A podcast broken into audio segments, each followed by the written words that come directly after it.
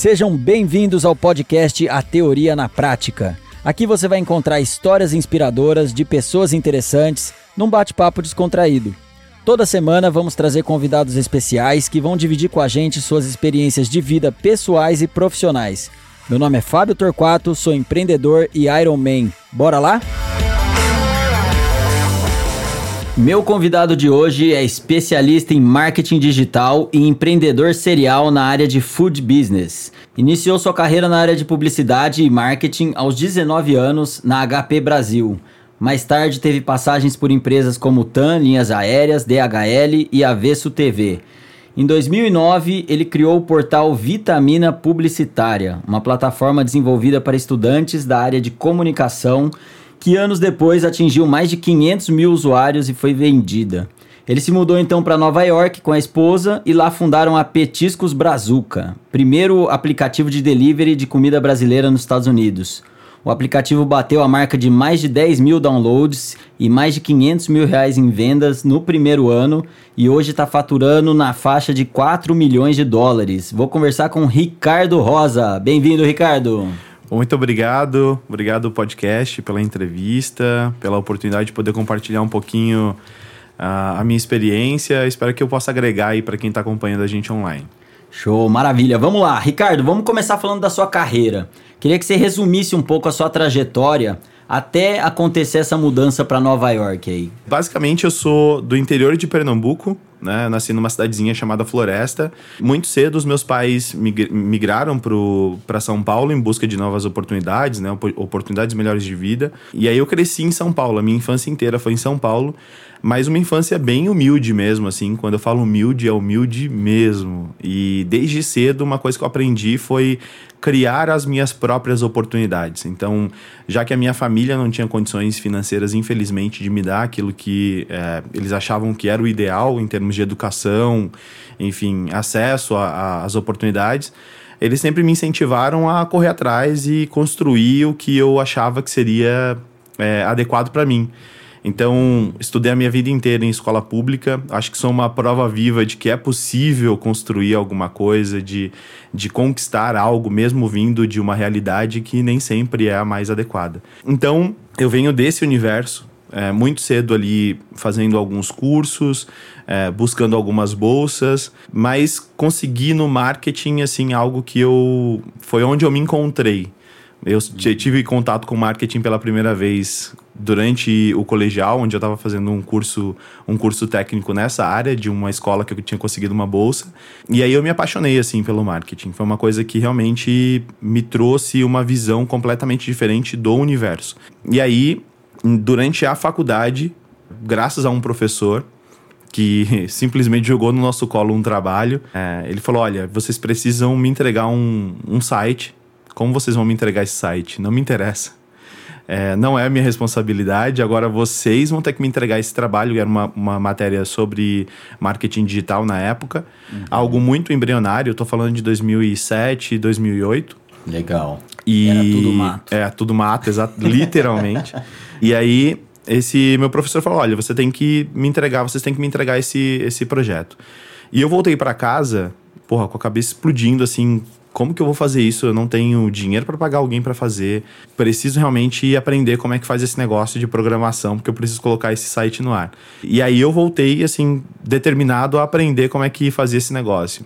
E destravei essa chavinha da programação. Eu sei programar, aprendi de forma autodidata a fazer isso. E aí eu comecei a ter contato com esse universo digital nessa época. Daí eu criei em 2009, uns dois anos depois que eu estava na faculdade, eu criei uma plataforma chamada Vitamina é, Publicitária, que era uma plataforma basicamente voltada para estudantes da área de comunicação que queriam, na verdade, ter acesso a conteúdos do exterior, porque basicamente a gente usava como continua usando como referência cases do exterior para aplicar na publicidade nacional. Uhum. E a minha ideia era aproximar esse conteúdo de quem estava ali para aprender. Você incluindo fazia a curadoria ali. Exatamente, do, incluindo do... a minha pessoa, né? Uhum. E, então eu posso dizer que naquele momento eu fui em teoria, um, um influencer da minha área, uhum. na área de, de marketing digital, de comunicação.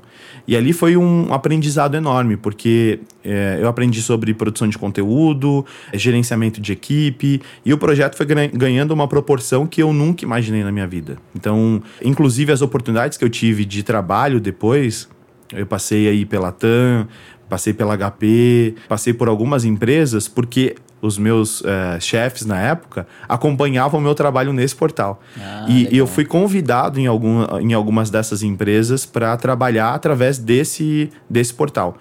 É, acabei palestrando o Brasil inteiro, mesmo muito novo, fui convidado para participar de diversas semanas de comunicação em universidades que eu não teria como pagar. E eu estava lá ensinando alguma coisa para os alunos que tinham muito mais condição do que eu. Então foi um, um processo assim muito bacana. O meu background em si, por mais que hoje eu trabalhe na área de alimentação, ele vem total do marketing digital e produção de conteúdo. Pô, que legal. Posteriormente aí você vendeu a vitamina publicitária. Sim. E, e você decidiu ir para Nova York porque você vendeu ali e já tinha feito seu pé de meia? Hum. Ou você foi buscar novas oportunidades lá? A minha esposa, na verdade, ela tem uma, uma raiva de mim, porque eu sou uma pessoa muito inquieta, assim, nesse sentido. É, não, não me conformo muito em ficar ali estagnado, parado, tô sempre inventando alguma coisa. Uhum. E ela fica ali puxando. Ela é a pessoa que me coloca no chão, sabe? Ó, tá viajando muito nisso. Eu acho que você não deve entrar nesse, nesse negócio. Porque em, tudo eu consigo encontrar ali uma, uma oportunidade. Estou sempre analisando. Acho que cabeça de empreendedor, uma vez que você conhece esse universo, ela funciona muito nesse sentido. Mas na época posso te dizer que o nosso objetivo não era emigrar para os Estados Unidos e construir uma vida nos Estados Unidos. Na verdade, o momento que o Brasil, em 2012, o momento do Brasil era um momento propício para as pessoas viverem no Brasil. Existiam diversas oportunidades, continuam existindo, mas naquela época a gente tinha uma imagem do Brasil muito boa internacionalmente. Então, quando nós decidimos emigrar para os Estados Unidos, na verdade era para fazer um intercâmbio. E combinou com a, com a venda da plataforma, a minha esposa ela é bancária, então ela trabalhou durante muitos anos no banco. E aí chegou num momento que, mesmo novos, a gente já tinha tido uma experiência muito legal, assim, profissionalmente aqui no Brasil. Então, a nossa ideia era: vamos fazer um intercâmbio, aperfeiçoar o inglês e voltar para o Brasil. Porque a gente sabe que quem tem inglês aqui tem um, mais, é, oportunidade, mais né? oportunidade, o salário é maior. Então, a nossa ideia era: o Brasil está num momento propício vão vir empresas estrangeiras para investir no Brasil, elas vão precisar de mão de obra qualificada. Uhum. E foi assim que surgiu a nossa vontade de imigrar. Ah, legal.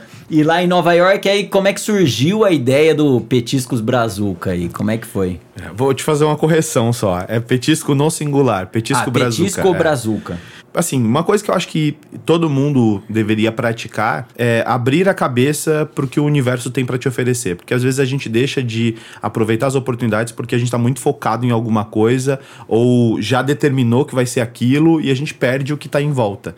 Eu acho que empreendendo você tem a oportunidade de estar mais aberto e observar o, o todo.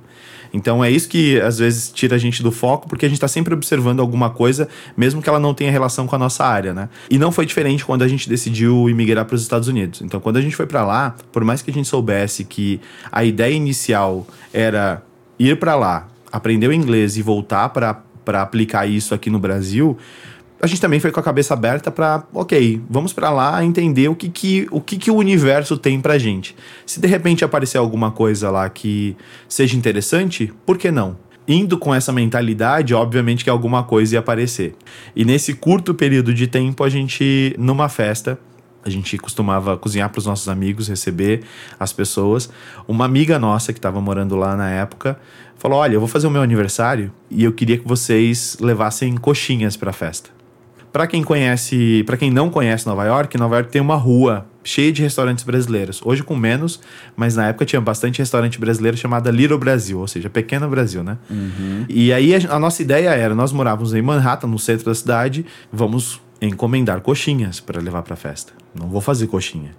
E aí a gente tentou ligar nos restaurantes, não conseguimos, ninguém fazia, ninguém fazia entrega. Procuramos no Facebook, na, na época o Instagram era só comida, ainda não tinha essa força toda.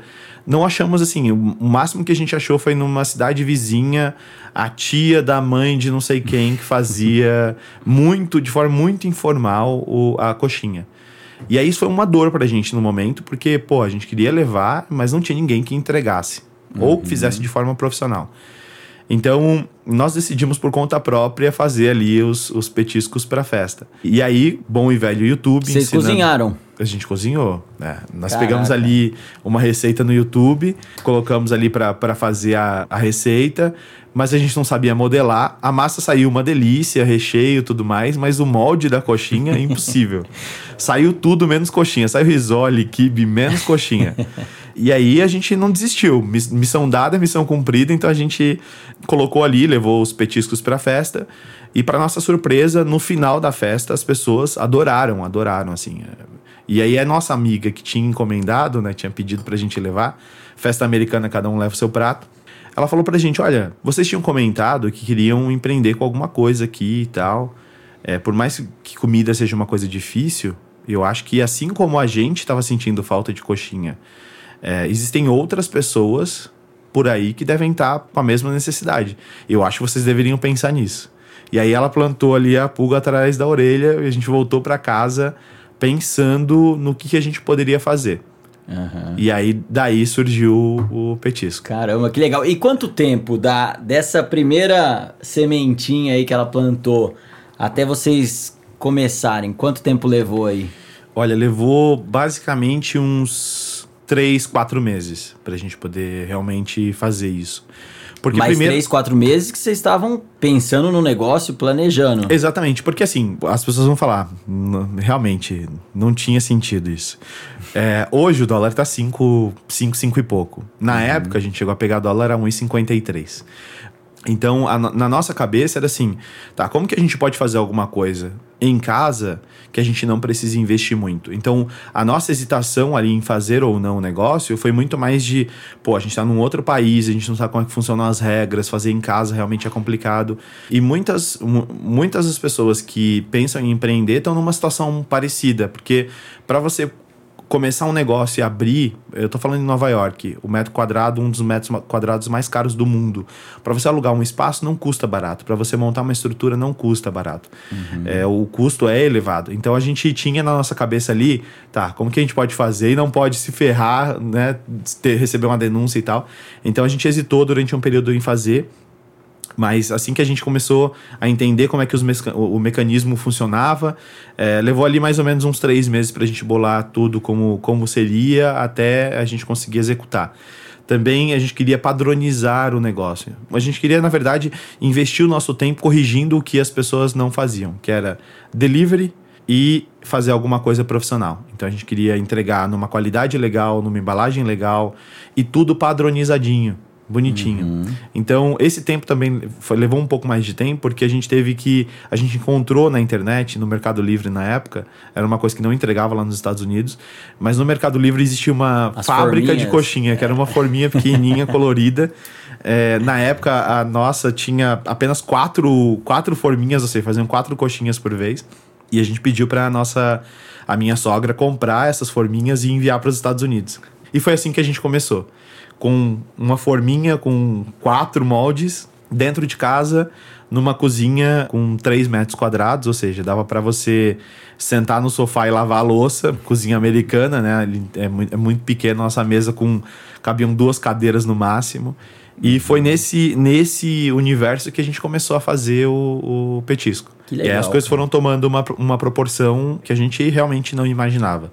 Às vezes a gente não entende por que a gente passa por certas situações na vida ou por que a gente decidiu tomar determinado caminho, mas no final das contas eu acredito que quando você consegue chegar no teu propósito, encontrar aquilo que você realmente quer fazer, tudo que você fez antes meio que conversa ou converge para aquilo que você está fazendo naquele momento. E eu acho que empreender no que a gente está empreendendo hoje, a maneira como a gente fez a, a, construção da nossa marca, da empresa, tem tudo a ver com todas as experiências que tanto eu ou a Vanessa, que é a minha sócia no, no, no Petisco, minha esposa, tivemos durante a nossa trajetória. Isso ajudou muito. E a construção do Petisco seguiu, seguiu esse caminho. A gente queria realmente trazer uma empresa autenticamente brasileira em solo americano. Acho que a gente uhum. tem, tem conseguido representar bem o Brasil lá. E você falou que, que você já tinha um conhecimento em programação. Vocês criaram um aplicativo uhum. de delivery que foi também um dos grandes diferenciais do negócio, sim, né? Sim. Como é que foi isso? Você mesmo desenvolveu? Você contratou alguém para desenvolver? Como é que foi essa parte? E outra pergunta também para você já colocar junto. Vocês começaram vendendo de outra forma ou vocês esperaram ficar pronto o aplicativo para começar a vender? Como é que foi? Não, a gente começou de imediato, assim. É, na verdade, quando nós começamos, nós começamos com uma, uma página no Facebook, foi a primeira coisa. E aí foi, foi engraçado que foi de um incômodo que a gente resolveu criar todo o restante. Na época, quando a gente resolveu fazer, ela, a ideia era uma renda extra. Uhum. Tá? Se a gente puder, se a gente vender ali algum cento, alguma coisa que consiga pagar uma conta de telefone, que de repente gere algum dinheiro pra gente ir num restaurante, vai ser super bem-vindo pra gente não ter que gastar o dinheiro do Brasil. Uhum. Essa era a ideia inicial. Então, é, no primeiro mês, a gente teve ali três encomendas e a Vanessa tava super feliz, pô, bombamos três encomendas. No segundo mês, quatro encomendas, pô, superamos a meta, passamos ali das três encomendas do mês passado. Só que com dois meses eu falei para ela: olha, eu acho que a gente tá indo devagar demais. Porque a gente não tinha feito nenhuma divulgação, não tinha feito nada, ainda muito mais por receio de acontecer alguma coisa, uma denúncia, alguma coisa do tipo. E a gente tava com o pé no, no freio. Eu falei para ela: não, não é o nosso espírito fazer isso. E com, com tanta cautela assim. Eu acho que a gente tem um negócio legal, as pessoas gostaram do que a gente tá fazendo, a embalagem tá interessante. Eu acho que a gente poderia realmente mostrar isso para o mundo, mostrar isso para as pessoas que a gente existe, né? Bom, Então eu falei para ela, olha, eu vou fazer um plano aqui do que a gente vai, vai usar como comunicação. E aí eu fiz um. Preparei um e-commerce, montei um e-commerce para as pessoas fazerem a ordem online, porque eu pensei, não quero que as pessoas fiquem me ligando para fazer pedido. Eu quero que seja uhum. totalmente simples e intuitivo, que ela possa entrar lá no site, ver o que a gente tem, faça o pedido, pague online e só aguarde o produto chegar no, no endereço dela. E aí montei um e-commerce, montei um sitezinho ali com uma loja virtual onde a pessoa podia fazer a encomenda, agendar o dia e o horário da entrega. É, montamos ali uma página no. A página que a gente já tinha no, no Instagram e no, no Facebook. Uhum. E, e aí eu fiz um releasezinho pequenininho, uma, um, um textinho falando o que, que era a ideia, quem estava por trás, o que, que a gente oferecia. Isso para algumas é, blogueiras, influenciadoras ali na youtubers e tal, que falavam sobre turismo, York, brasileiras. Uhum. E aí eu lembro que um, tinha um, um, um blog que era bem conhecido, que a gente acompanhava, e eles fizeram uma matéria com várias, várias coisas sobre o, o, serviço, inclusive coisas que até nem tinham no serviço, eles colocaram lá. E no final, eu tinha enviado o número de telefone para a própria blogueira, influenciadora, tirar dúvida comigo. E aí ela foi e colocou meu telefone, colocou meu telefone lá no, no post. Cara, e o telefone não parava de tocar não parava de chegar a ordem e a gente foi de 3, 4 encomendas para 40 encomendas. E aí a gente teve um baita de um problema, que era como é que a gente vai dar conta de fazer 40 encomendas. Foi aí realmente o boom da gente entender, pô, realmente a gente tem um negócio de valor aqui na mão. Não são apenas os nossos amigos que têm interesse em consumir o que a gente está fazendo. Existem outras pessoas que realmente estão sentindo falta ou que têm essa demanda e que querem, mas que não têm esse serviço aqui. Nesse momento, ali na nossa cozinha de 3 metros quadrados, pensando como é que a gente vai fazer essa quantidade de salgado, é, a gente chegou na conclusão que essa era uma ideia que a gente podia realmente investir tempo e dinheiro para fazer o negócio acontecer. Basicamente, a empresa ela, ela teve início com um freezer de 180 dólares e uma fritadeira de 20 dólares. E foi assim que a gente começou. E aí, a partir desse momento, a gente começou a ter uma demanda muito maior. Quando nós tínhamos um fluxo muito maior, a gente alugava uma cozinha comercial. Para quem não conhece esse conceito de cloud kitchen, dark kitchen, você consegue. É, são, são espaços onde você tem várias cozinhas montadas e você consegue, inclusive, customizar a sua própria cozinha. Então você vai lá, escolhe: ah, eu preciso de três fritadeiras, um forno, um freezer. E aí, esse, essa empresa ela vai lá e customiza aquela cozinha e te cobra por hora para você poder alugar. Então, isso ajudou muito. A gente foi para uma, é, na época era uma incubadora só de, de área de alimentação, onde a gente teve contato com vários outros empreendedores da área, que ajudou a gente a evoluir bastante, inclusive. E aí nós fazíamos esse híbrido, e isso funcionou durante muito tempo. É, então a gente fazia de vez em quando em casa, quando tinha uma demanda um pouco menor, e na cozinha comercial, quando tinha uma demanda maior. Só que uma coisa que a gente percebeu é que a gente não queria investir de cara numa loja física, montar a nossa estrutura, até porque a gente não tinha a grana suficiente para poder fazer isso. Então, daí veio a ideia do aplicativo. Então a gente pensou, porra, de repente a gente pode fazer o primeiro aplicativo do nosso segmento e isso já vai ser um apelo de, de mídia suficiente para a gente poder divulgar o negócio, é, além de uma ferramenta eficaz para a gente poder vender o, o nosso petisco. Vai ser um baita de um diferencial. Isso levou mais ou menos, foi um ou dois anos depois que a gente Começou. abriu a empresa. É. Então nós lançamos primeiro o serviço de delivery, já com e-commerce e tudo mais, e em seguida a gente lançou o aplicativo. Uhum. E aí, para nossa surpresa, o aplicativo teve um, uma repercussão tão grande, tão grande, porque era algo muito inovador para a época. Porque a gente está falando de um aplicativo exclusivo para entrega de petiscos na capital do mundo, que é Nova York. Então isso tinha um apelo enorme.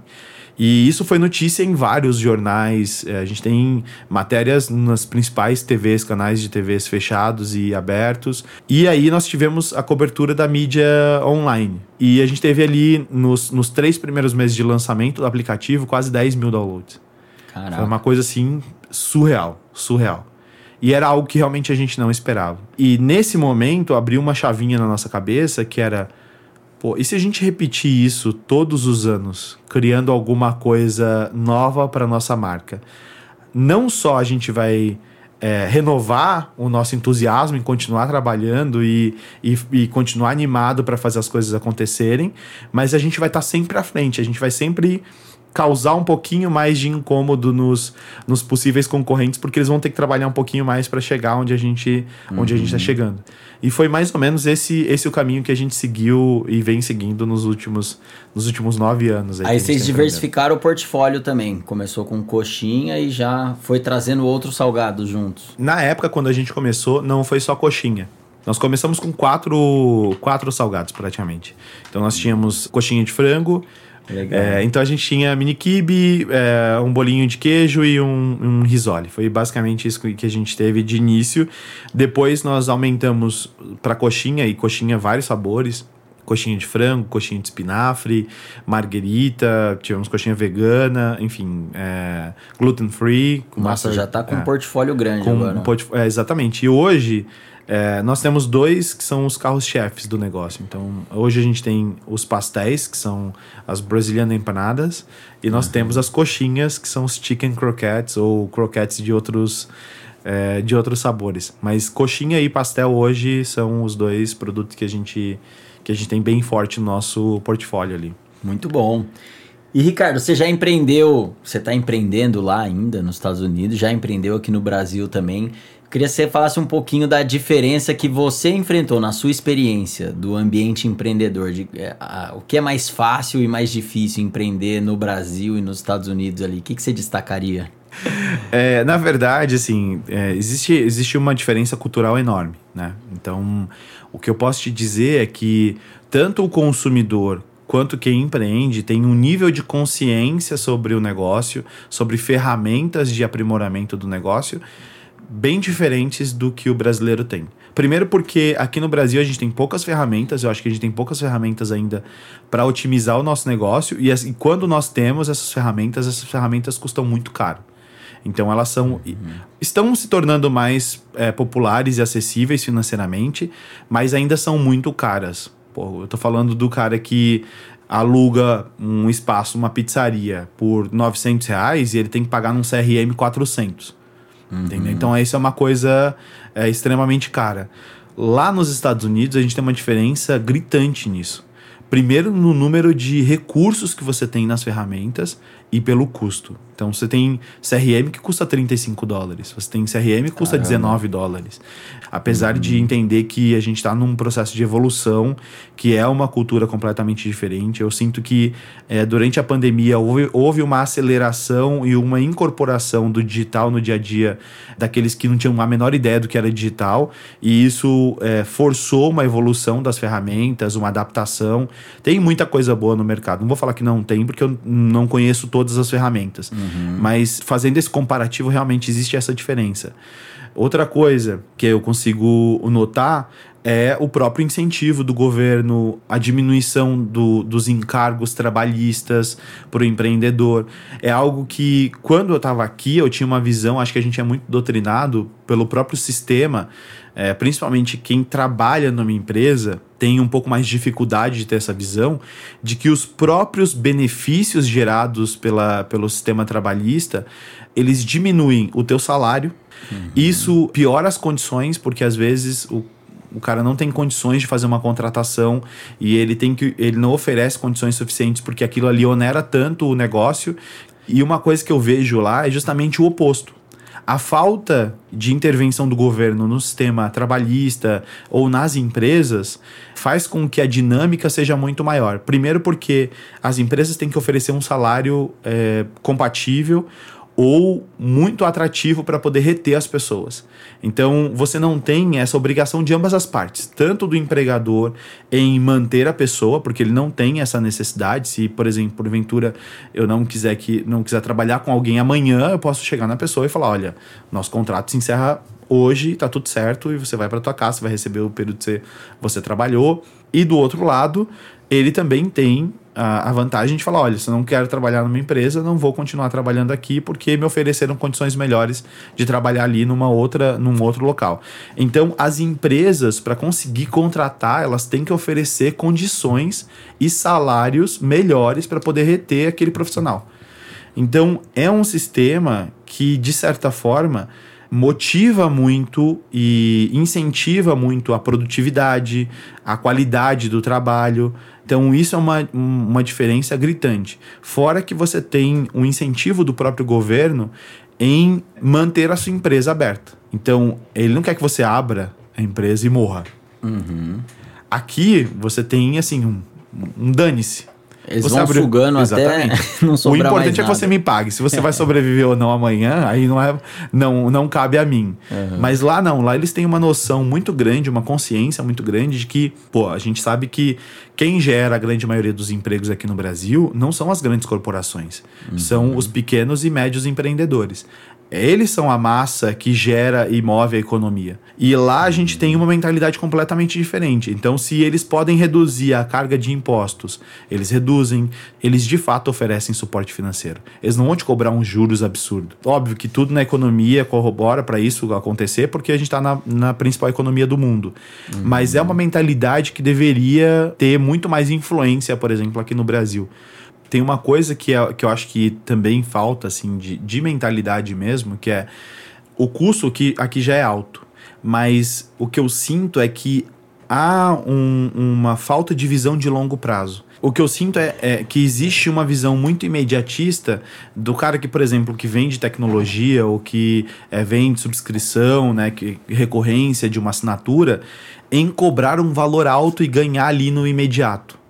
Enquanto, na verdade, a mentalidade do americano é no longo prazo. É o conquistar mercado, oferecer condições e oferecer uma, uma tecnologia acessível, com preço baixo, e aí eu vou ter isso em volume. Uhum. Aqui, é, pela experiência, eu tô falando pela experiência pessoal que eu tive quando a gente estava buscando softwares para gestão da nossa empresa, a empresa que a gente abriu aqui em 2001. Desculpa, 2021. O que a gente sentiu é um imediatismo ah, eu quero ganhar agora na assinatura, eu quero ganhar agora na instalação. Uhum. Eu acho que isso lá tem assim um investimento do governo, das pessoas muito maior, uma consciência de que tudo isso vai fazer com que a economia cresça e vai ser benéfico para todo mundo. Para eu que estou aqui, para quem está lá na ponta, para quem está lá na outra ponta da tecnologia.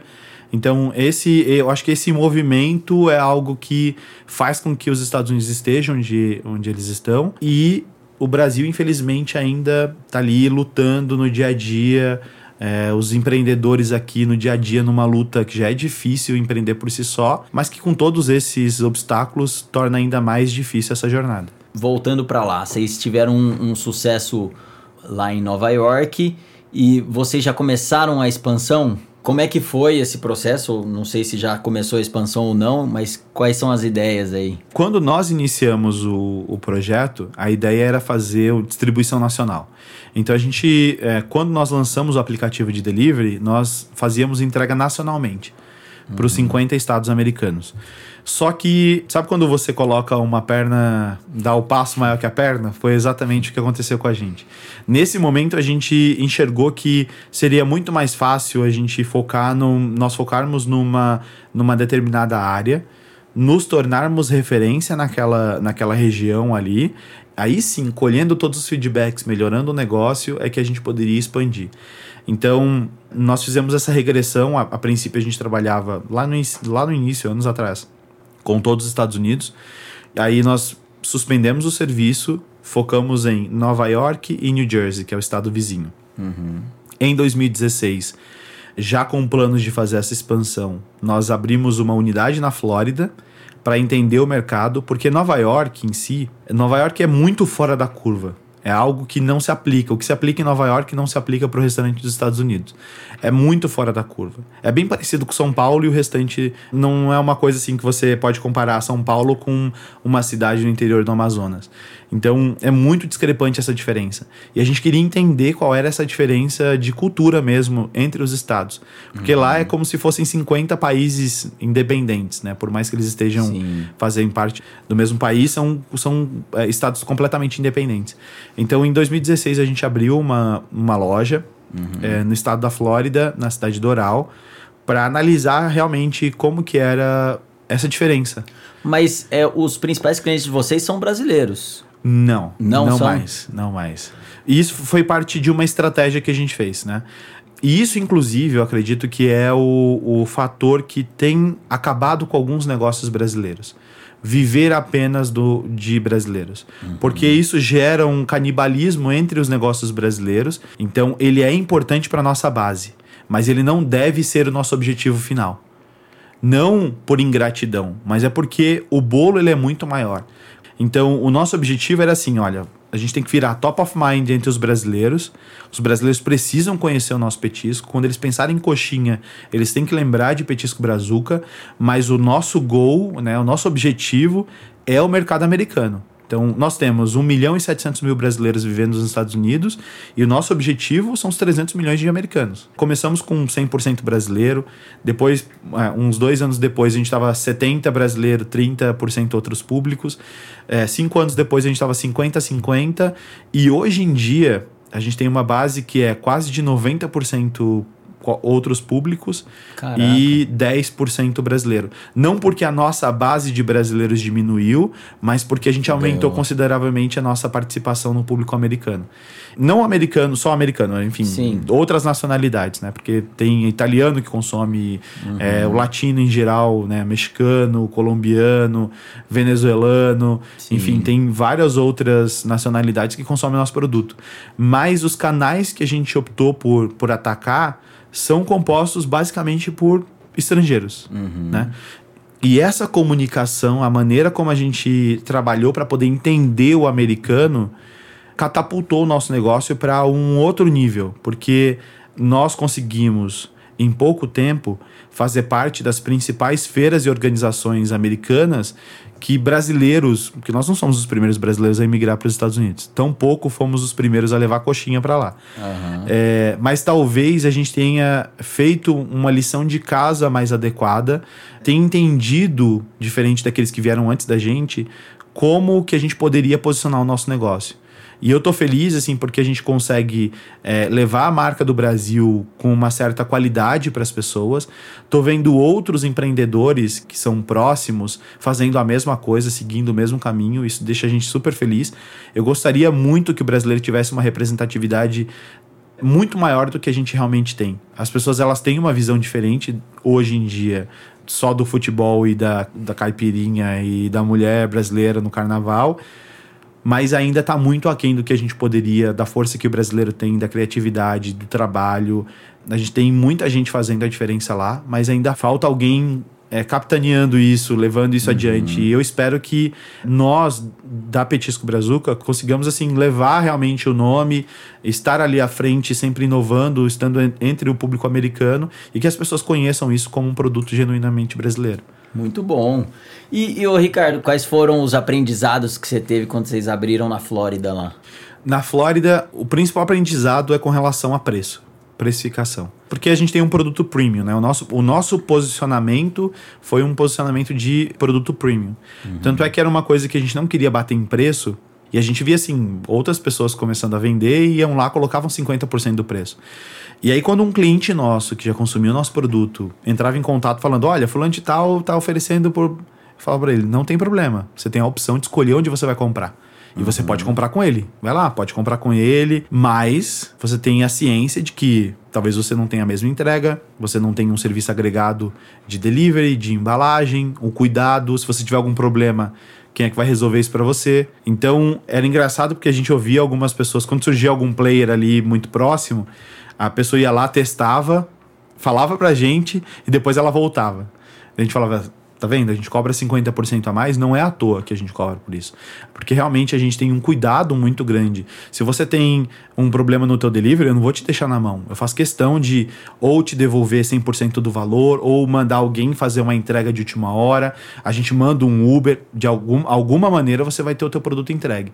Uhum. Então, essa certeza do profissionalismo, da entrega, do cuidado, é algo que posicionou a gente muito, muito à frente.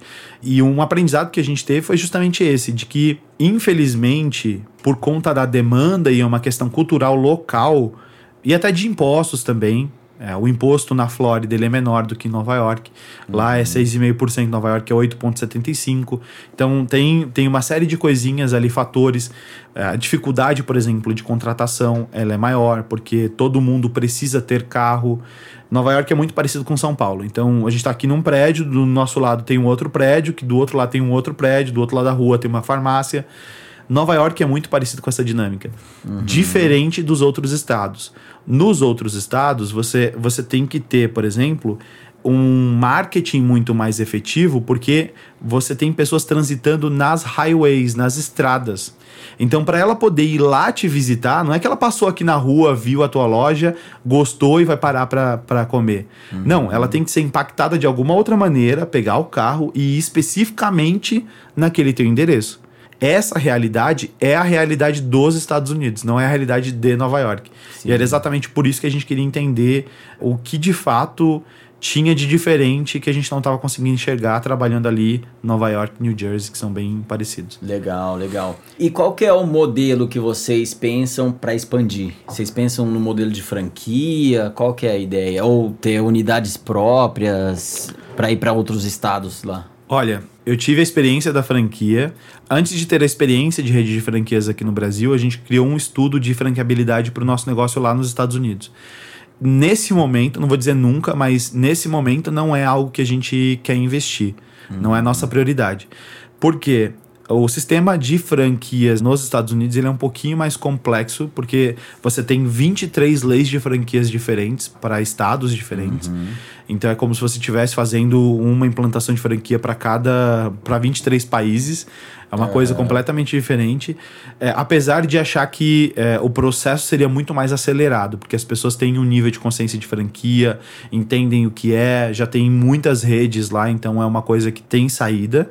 Mas não é algo que a gente quer fazer por agora. A gente tem um estudo de franqueabilidade para o nosso modelo, para quiosque de shopping, coisas nesse sentido, mas não é algo que a gente vai investir agora. O que a gente vem desenvolvendo nos últimos anos, basicamente, é o seguinte: três caminhos.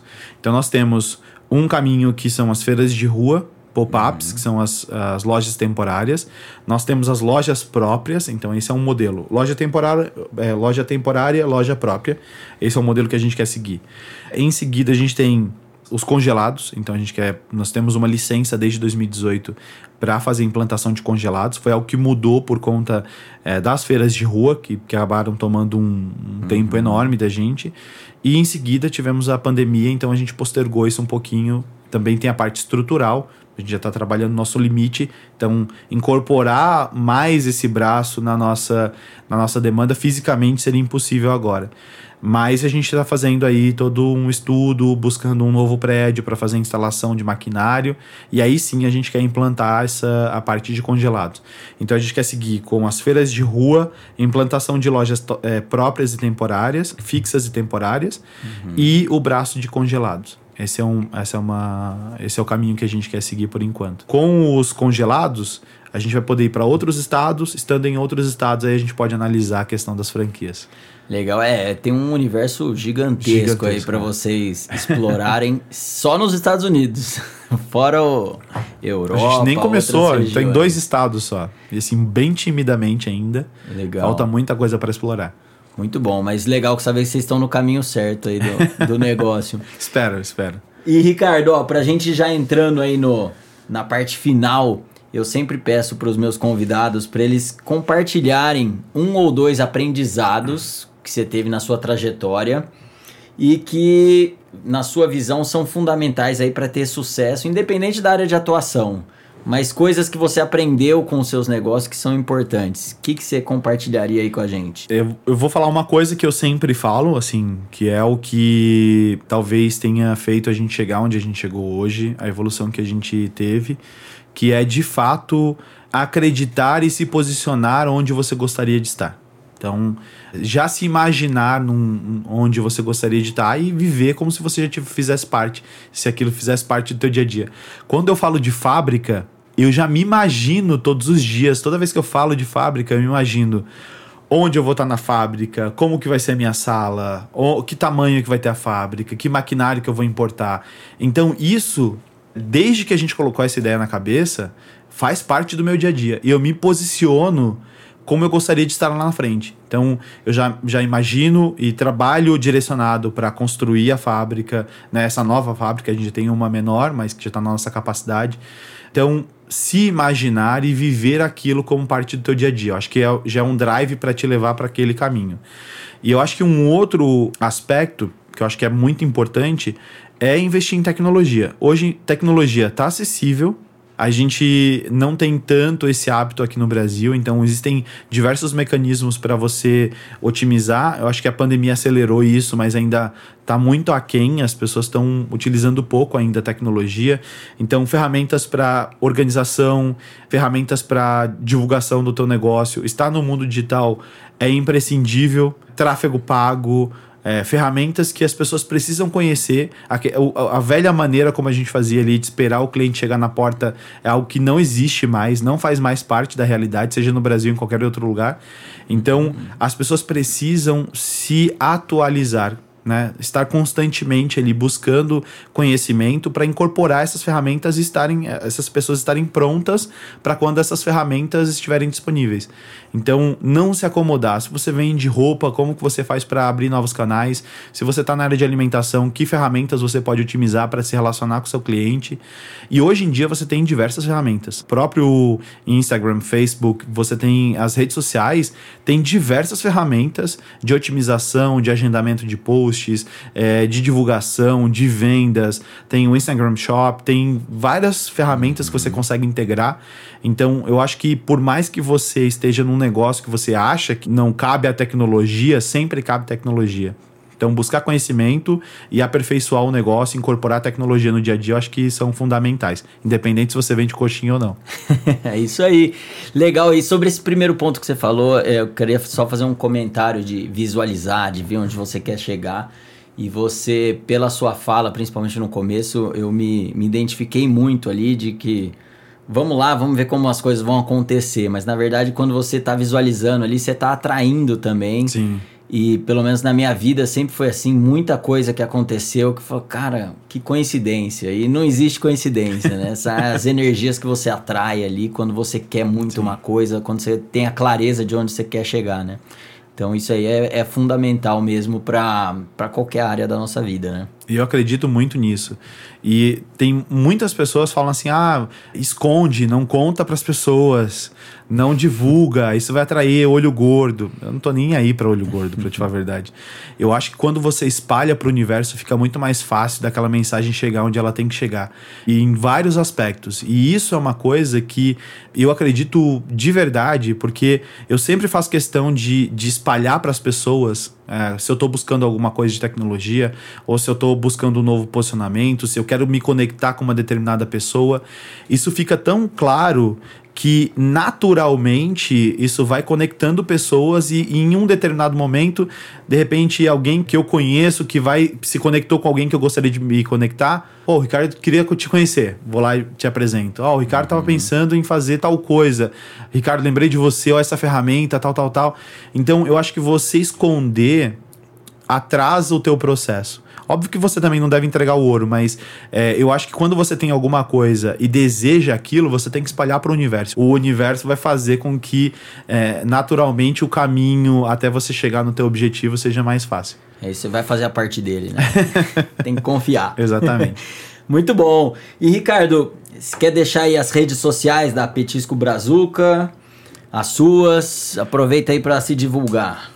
Então, quem quiser me acompanhar, me siga aí no, no Ricardo Rosa Oficial, principalmente no Instagram, no Facebook, estou nas outras redes praticamente com esse, com esse mesmo perfil. Ou então, quem quiser conhecer um pouquinho mais da minha história, vai lá no ricardorosaoficial.com, que é o meu site oficial. Petisco Brazuca, petisco no singular, Brazuca com Z em todas as redes sociais. Então, quem estiver em Nova York quiser comer uma coxinha ou quiser passar para dar um oi, tô sempre por lá vai ser super bem-vindo. Muito bom, muito bom. Ricardo, queria agradecer você aí pela participação. Daria pra gente conversar muito mais aqui. tem assunto, tem pano Tem pra assunto para para fazer vários episódios, mas obrigado por ter aceito o convite aí, compartilhar sua experiência também e desejo muito sucesso para vocês lá. Obrigado pelo convite, espero que eu tenha agregado um pouco para a audiência que nos acompanha. E para você que está até agora com a gente, espero que tenham gostado. Mande para os amigos e siga nosso perfil no Instagram, arroba a Teoria na Prática Oficial e no YouTube. Lá vocês vão acompanhar os bastidores e insights das entrevistas, além de sugerir convidados e temas. Até a próxima, valeu!